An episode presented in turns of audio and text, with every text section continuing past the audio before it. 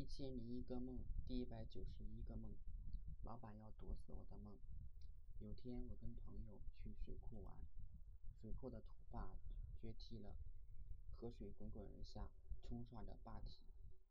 因为泥沙俱下，河水变得很浑浊，而水库里边的水还是清澈的，不时还有大石随水流而下。我对朋友说：“要是被这水冲走，铁定没命了。”先不说这水这么浑，就是撞到大石头，不骨折也要流血，哪还有力气逃生？后来不知怎么了，我落在水库里，被激流冲向决口，心想太糟糕了，不应该说前面的那些话，现在应验了，不知道今天能不能捡回一条命。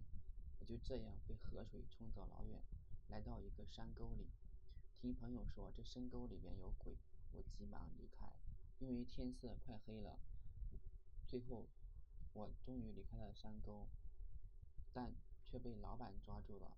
他说我不遵守纪律，上班的时候外出要惩罚我，就叫人拿来一酒杯，我以为是毒酒，顿时觉得万念俱灰。不过朋友却挤眉弄眼的看着我，我觉得朋友应该不会害我，就一口喝了。后来老板走了，他说那里已经被他换成了茶。我觉得在哪里都要有朋友。